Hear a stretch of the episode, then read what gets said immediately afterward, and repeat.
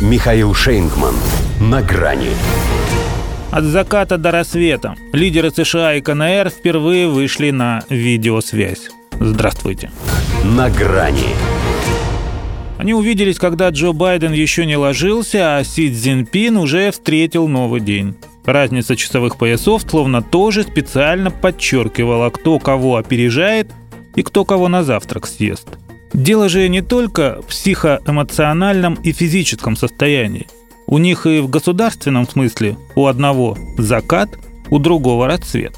Но официально оба лидеры двух первых экономик мира. Хотя в США все-таки предпочитают рассчитываться на первый-второй. Пока у них есть чем рассчитываться. Впрочем, протокольная съемка не фиксирует даже намека на конфликтность. Подчеркнутое радушие – обращение на «ты», приятельский размен любезностями, как бывает после долгой паузы в общении.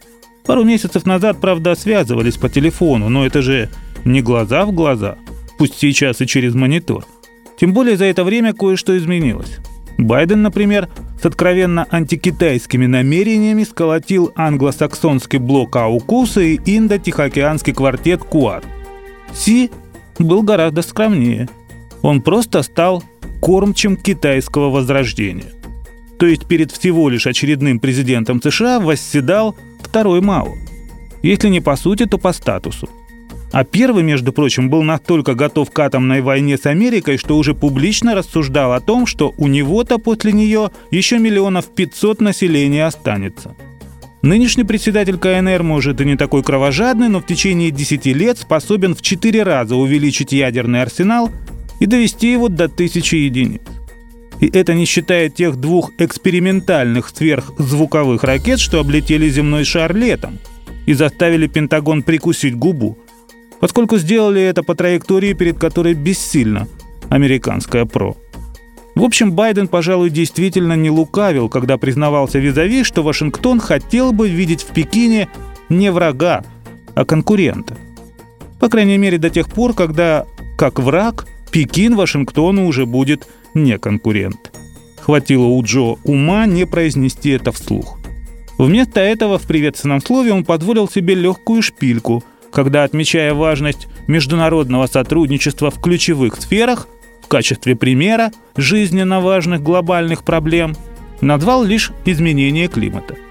Как бы и припомнил китайцу его прогул саммита в Глазго. Тот вызов принял – Сотрудничество, сказал, должно быть таким, чтобы не только решать внутренние дела, но и международные обязательства выполнять.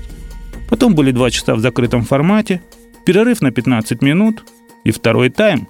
Автократ и демократ в понимании Байдена. Кормчи и корм в представлении Си. Бедный Джо.